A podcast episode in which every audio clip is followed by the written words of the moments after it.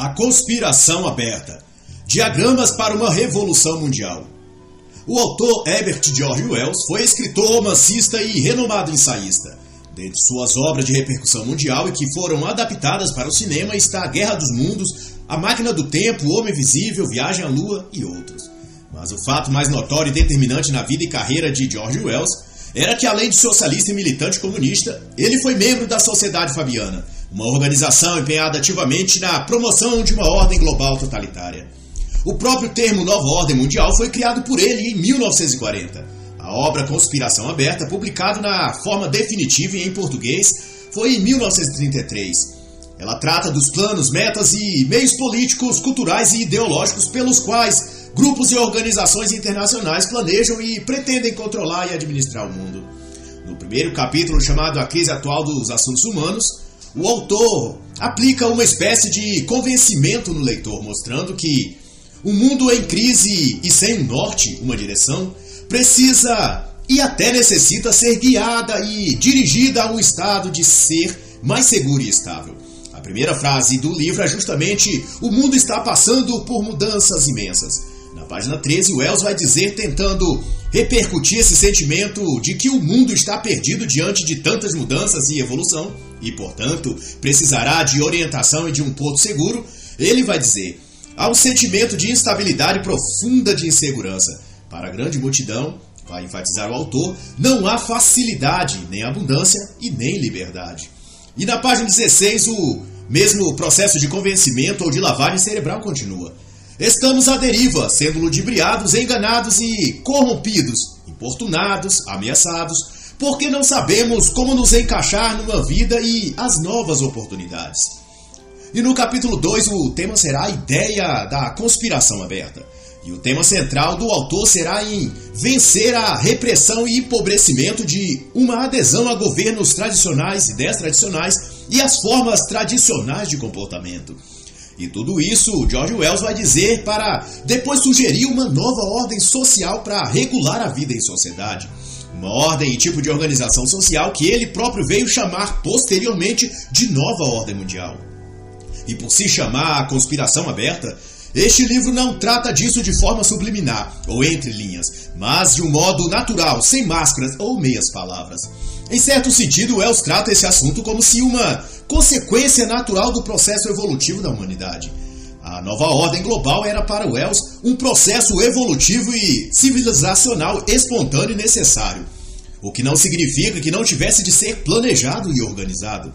Ele próprio admite na página 21 que pessoas inteligentes estariam se despertando para a necessidade e para os meios de uma grande ordem social e política que abrangesse todo o mundo. De acordo com o autor, essas pessoas ao redor do mundo se reunir, reuniriam com outras e se empenhariam a planejar e executar o projeto da grande civilização mundial. Esse grande projeto, segundo Wells, começaria com um tipo de processo mental, depois prático e em seguida num tipo de organização não formalizada contra os governos nacionais, acusando-os de insuficientes, gananciosos, corruptos e dali um tempo, vai continuar a dizer o autor, esse protesto informal se tornaria uma conspiração mundial que, por sua natureza, evoluiria para uma escala global sem retorno. A partir então da, do capítulo 3, o autor discorrerá sobre o papel dos indivíduos nessa grande conspiração global, que algumas vezes ele, o autor, chamará de mudanças globais. Para Wells, a conspiração é necessária para organizar o mundo e proporcionar uma vida melhor e mais justa para todos. E por isso, nesse trilho de modificações mundiais, de implantação da nova ordem, as pessoas têm também quem contribuir. E o autor vai enfatizar que todo o conceito de ordem global diz respeito a assuntos humanos. Isto é, tem a ver com a humanidade, seus direitos, seu bem-estar, seus interesses sociais, pessoais e coletivos. E para bem concatenar essas ideias, George Wells salienta que a conspiração aberta deve ser e será um renascimento intelectual da sociedade. Ora, não foi exatamente isso o que buscou promover o, a antiga promessa da Revolução Francesa? despertar e florescer uma nova cultura, uma, no... uma nova clareza intelectual, um resgate dos valores e sabedoria humana contra o obscurantismo religioso da Idade Média. Não foram todas essas velhas promessas que só destruiriam de vez todos os alicerces da sociedade, como tradições familiares, fé religiosa, crenças, sua moral social? E para conhecimento específico disso, do tipo e alcance das mudanças produzidas pela Revolução Francesa e o Renascimento, eu recomendo as excelentes obras A Nova Idade Média de Nikolai Berdyaev e Libido Dominante de Michael Jones. Mas seja como for, essa guerra cultural, que não se chamava assim na época, claro, proposta por George Wells para despertar a tal intelectualidade das pessoas, segundo o que ele sugere, deve passar pela reforma das palavras Segundo Wells, a inteligência se transmite ou se apreende por meio das palavras, e se as palavras puderem ser renovadas, melhoradas ou redefinidas, consequentemente a inteligência também pode ser aperfeiçoada. Mas veja aqui que tudo isso não é senão uma adoção do que Aldous Huxley expõe na obra Admirável Mundo Novo, pelo uso e introdução na sociedade do que chamou no livro de Novilíngua. Um modo de usar as palavras que, grosso modo, transmitia não o sentido e significado das coisas, mas reverberava a própria ideologia totalitária daquele novo mundo. Palavras são símbolos, vai dizer George Wells, e tanto são úteis quanto perigosas.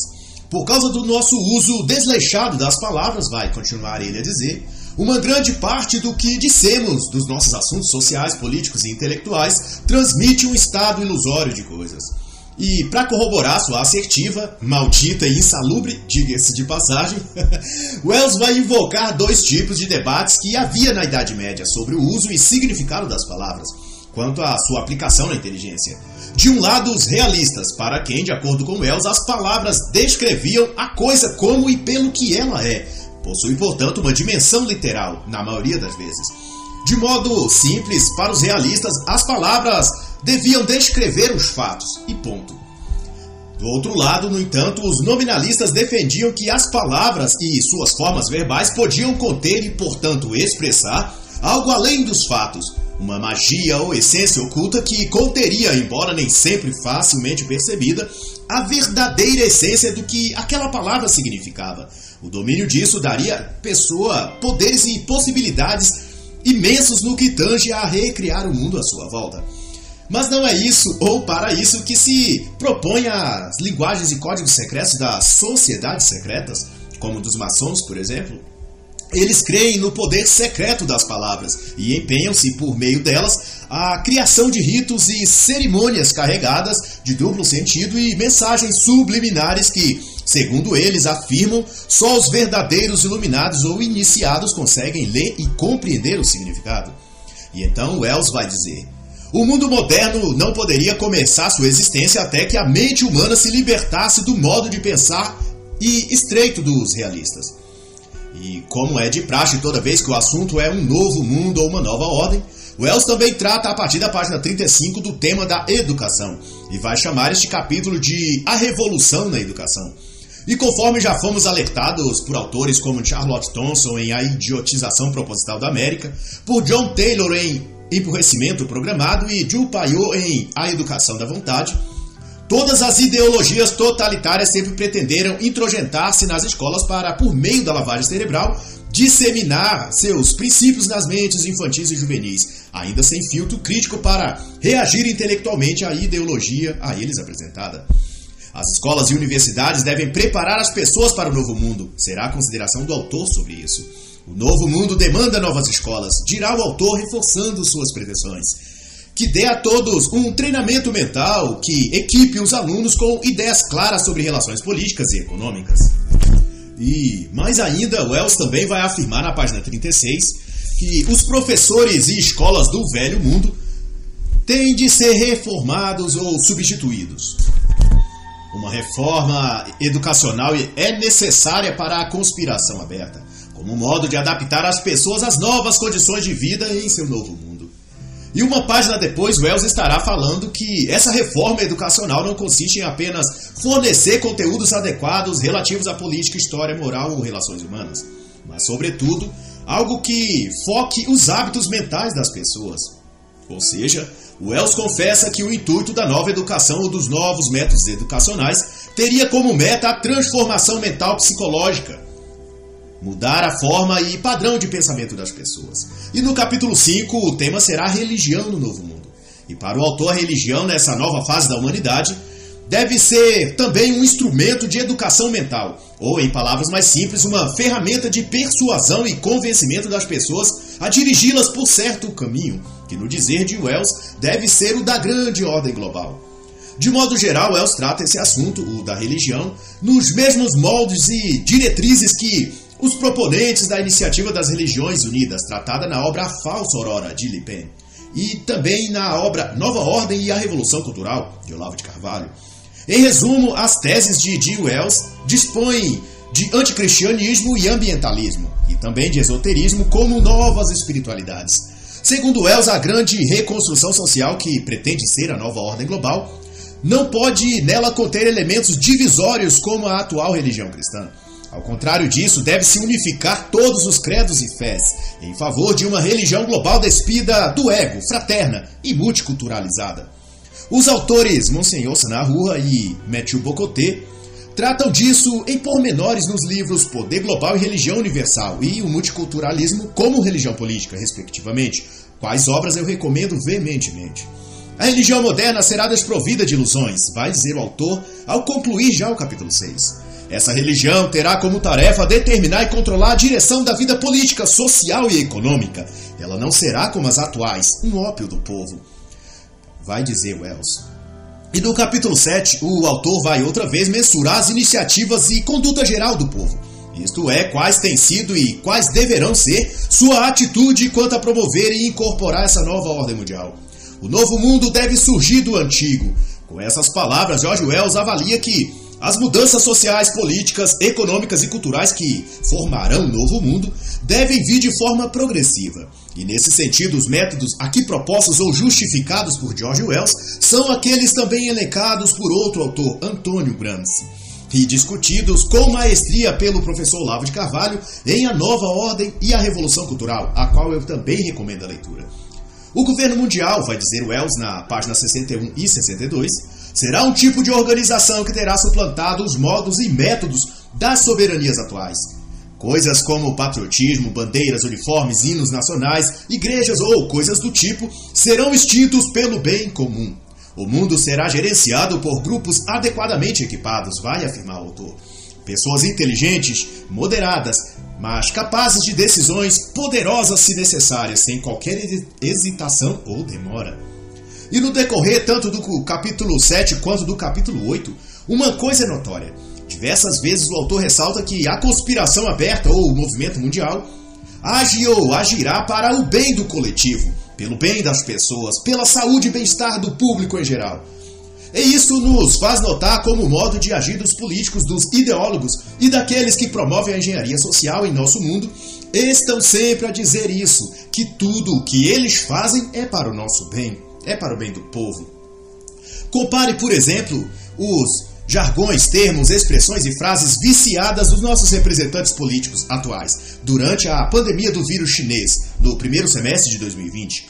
Decretou-se estado de quarentena, as pessoas foram coagidas a ficar trancafiadas em casa, escolas e empresas foram proibidas de abrir, e diante do caos econômico que os próprios governadores criaram como desemprego e desabastecimento, eles diziam: é para o bem do povo.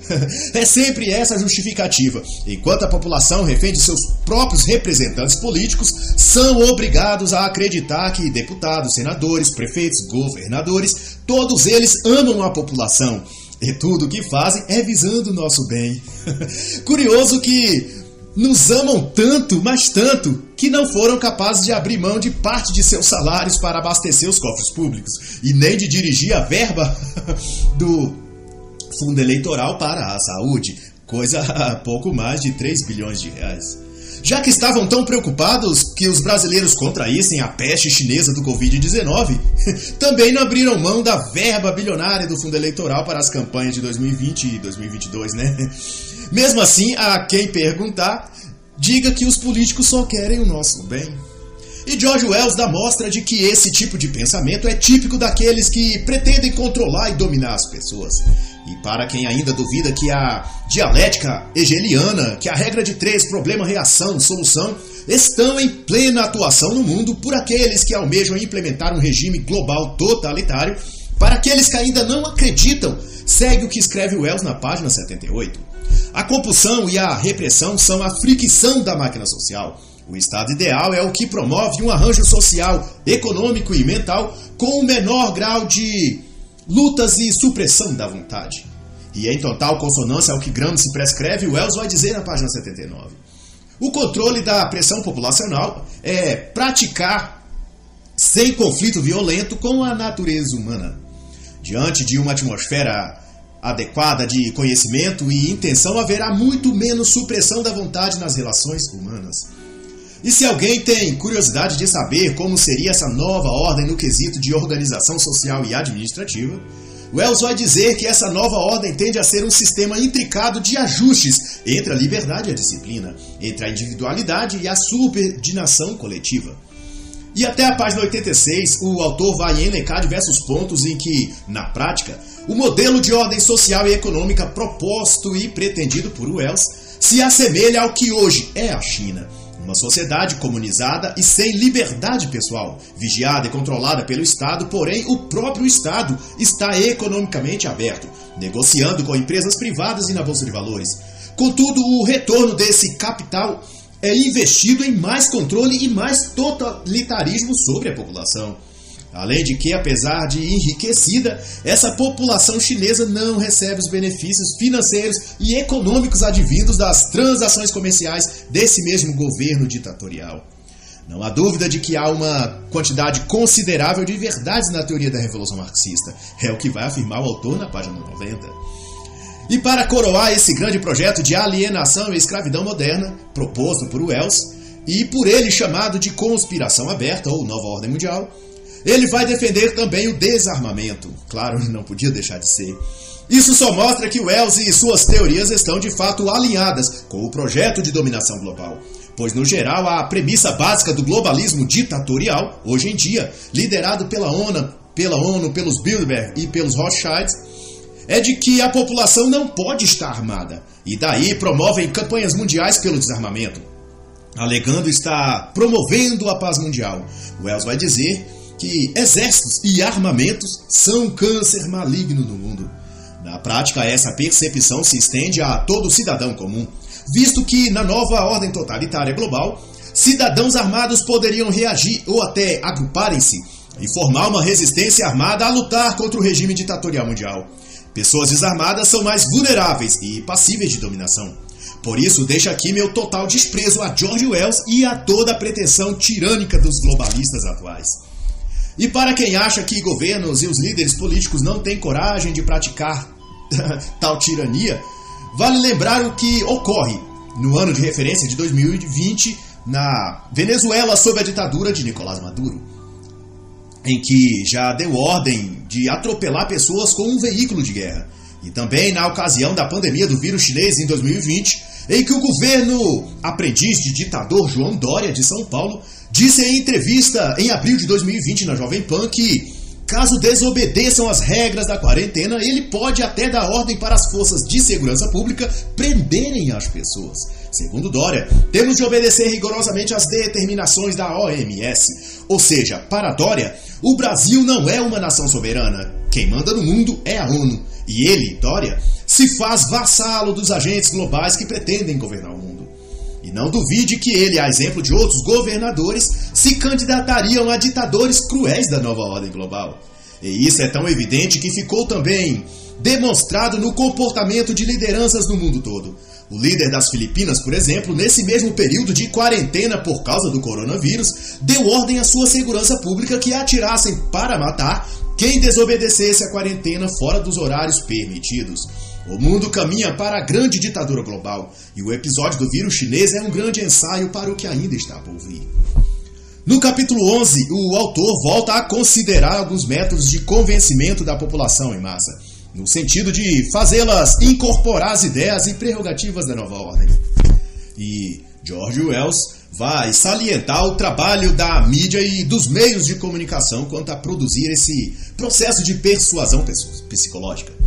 E ele então vai dizer que a elaboração, exposição e propaganda dessa ideia de conspiração aberta deve vir da própria propaganda e da educação escolar, a fim de estabelecer uma ideologia moderna nas mentes das pessoas e assim concretizar a tarefa da nova ordem mundial, que é conseguir o assentimento do maior número de pessoas possíveis.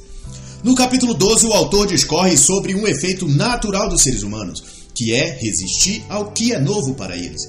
Na visão do autor, é de se esperar que indivíduos e nações com a mente menos preparadas façam no início algum tipo de resistência ao projeto de conspiração aberta. No início, vai dizer Wells, possa ser que alguns vejam a conspiração como alguma outra organização tirânica, em vez de uma evolução como ela é, e devido a essas suspeitas resistam e lutem contra ela. E na visão do autor, Rússia e China seriam as principais resistências ao governo global, nos moldes apresentados por Wells, mas isso porque na época que escreveu o livro, que Wells escreveu o livro, é, o Wells, o próprio autor, ele via o marxismo russo desenvolver-se pelo prisma do czarismo e a China por algo parecido.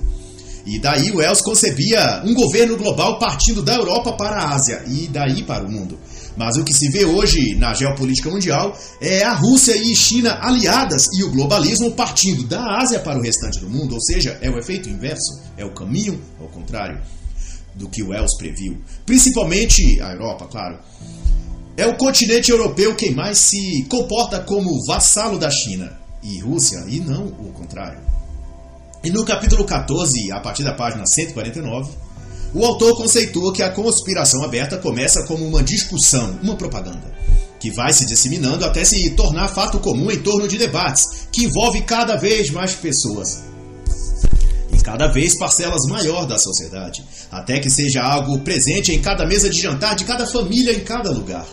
O que Wells quer dizer é que, antes de ser algo efetivo no campo político e social, a grande ordem global há de se tornar uma ideologia ou conjunto de ideias que façam parte do senso comum da população, de modo que ninguém se espante quando ela vir de fato. Novamente se aplica aqui o conceito de Gramsci, de que as pessoas devem se tornar comunistas sem o saber que são, porque as ideias e pressupostos marxistas foram tão bem incorporadas por elas que nem perceberam quando passaram a pensar e sentir como legítimos socialistas. E de igual modo, a penetração dessa também ideologia totalitária da nova ordem segundo Wells, deve ser absorvida pelas pessoas de modo homeopático, para que se não ofereça a ela resistência mental. E o autor vai então endossar alguns dos principais princípios, por assim dizer, que terá a conspiração mundial ou a nova ordem global. 1. Um, os governos existentes são provisórios. 2. Haverá um sistema econômico mundial. 3. Haverá uma diretoria mundial que sirva aos objetivos comuns da sociedade. 4. Haverá um controle biológico mundial da população e das doenças. 5. Estabelecimento de um padrão reduzido de liberdade individual. 6. A diretoria mundial terá a tarefa de fazer avançar o conhecimento e a capacidade do poder mundial. E número 7. Indivíduos são menos importantes que o coletivo. E no capítulo 15, Wells dá ênfase ao trabalho da ciência, chegando a dizer que a ciência pertence a uma associação maior que qualquer rei ou presidente no mundo. Wells também diz que a ciência terá uma atuação especial na conspiração aberta e remete ao que o positivismo de Augusto Conte já dissera de uma sociedade tecnocrata e condicionada aos ditames técnicos da ciência. É mais ou menos o que ocorreu na pandemia do vírus chinês em 2020. Todas as medidas arbitrárias e repressivas do confinamento imposto pelos países e também pelo Brasil tinham sua alegação de validade pautada nos supostos especialistas e técnicos da ciência química e sanitária. Os argumentos que justificavam o isolamento social eram ditos científicos e os governadores e até o presidente do Congresso, Rodrigo Maia, assim como o presidente da OAB, ameaçaram entrar com uma ação judicial contra Bolsonaro caso ele decidisse desrespeitar os ditames científicos da ONU e da OMS. Diziam eles que o presidente deveria obedecer os gráficos, laudos e determinações dos especialistas da OMS. Ou seja, a ciência deverá controlar as nações mais do que os próprios líderes dessas nações. É a famosa ditadura científica, algo que se concretiza o sonho de consumo dos positivistas maçons brasileiros, como o próprio vice-presidente general Mourão. E no capítulo seguinte, o autor vai discorrer sobre os movimentos e organizações já existentes no mundo que contribuem para a conspiração aberta. E dentre vários que o El cita, ele destaca o movimento para estudo e controle da natalidade, que nada mais é do que um movimento pró-abortista. O autor destaca também organizações para a paz mundial e movimentos socialistas ao redor do mundo. Quanto a estes, o autor chega a dizer que os vários movimentos socialistas são projetos parciais, forças nacionais e políticas que devem unir-se em torno de uma mesma plataforma econômica mundial, que ajude a construir então o novo mundo proposto por Wells. E o próprio autor também vai dizer que a conspiração aberta vem a ser a fusão completa de todos os impulsos comunistas no mundo. Outro apontamento do autor será que sobre os órgãos mundiais, eles contribuem para a nova ordem mundial e será então que os conglomerados petrolíferos mundiais cooptaram seus esforços e poder em direção à grande administração global. Os negócios de petróleo, vai dizer o Wells, serão carregados para dentro da grande conspiração. E mais ainda, o autor vai concluir na página 188 que Todos esses movimentos possuem uma operação parcial e devem ser conduzidos para dentro de um único grande movimento mundial, a fim de que a energia, estratégias, esforços e recursos financeiros desses movimentos não sejam desperdiçados, sejam todos, portanto, agrupados e direcionados para o mesmo foco, que é a ordem global. E nesse sentido, vale ressaltar que o pânico, o alarmismo, o terrorismo psicológico criado pela mídia e pelos governos locais no Brasil e no mundo tem o intuito claro de apoiar esse movimento mundial de controle e instalação de governo mundial, digo, a respeito da pandemia do Covid-19 em 2020. Tanto é que fala-se em mudança nas regras mundiais para tudo: viagens, negócios, vigilância, restrição da liberdade, monitoramento das pessoas e até de tarifas globais para os países. Em entrevista ao portal de notícias Jovem Pan, por exemplo, em abril de 2020, a bióloga molecular e geneticista premiada Maiana Zatz chegou a dizer que o conceito de fronteiras nacionais devem ser repensadas. E justificou dizendo que a doença do Covid-19 veio a mostrar que enfermidades e problemas graves não respeitam fronteiras, elas contagiam o planeta inteiro. Desse modo, os limites de cada país e nação já não seriam razão de ser. Essa fala, na verdade, expressa os sentimentos e pretensões do globalismo totalitário, que é de criar um governo único que, apoiado por um grupo restrito de mentes iluminadas, tomem todas as decisões econômicas, políticas e de saúde para o mundo. Dentre outras falas da geneticista, está que a ciência deve respaldar todas as grandes decisões do mundo daqui para frente conforme tenta se fazer no caso da peste chinesa que infectou o mundo, o coronavírus. Em que a ONU, por meio da OMS, tenta valer de cientistas e especialistas para determinar tudo que as demais nações devem obrigatoriamente seguir. Ora, o que é isso senão um simulacro de governo mundial? E por fim, o autor destacará, sem deixar dúvidas, o que virá a ser a conspiração aberta, a nova e grande ordem global. Ele dirá que a grande ordem é um prenúncio e reconstrução do mundo. É o poder que suplantará fronteiras, dissolverá condutas, mudará os preceitos sociais. A conspiração aberta, vai concluir o autor, será o fim do velho mundo e o renascimento de um novo. A conspiração aberta é o despertar da humanidade. É o que vai concluir o autor na última página do livro. E assim encerro a análise do livro A Conspiração Aberta Diagramas para uma Revolução Mundial, de George Wells.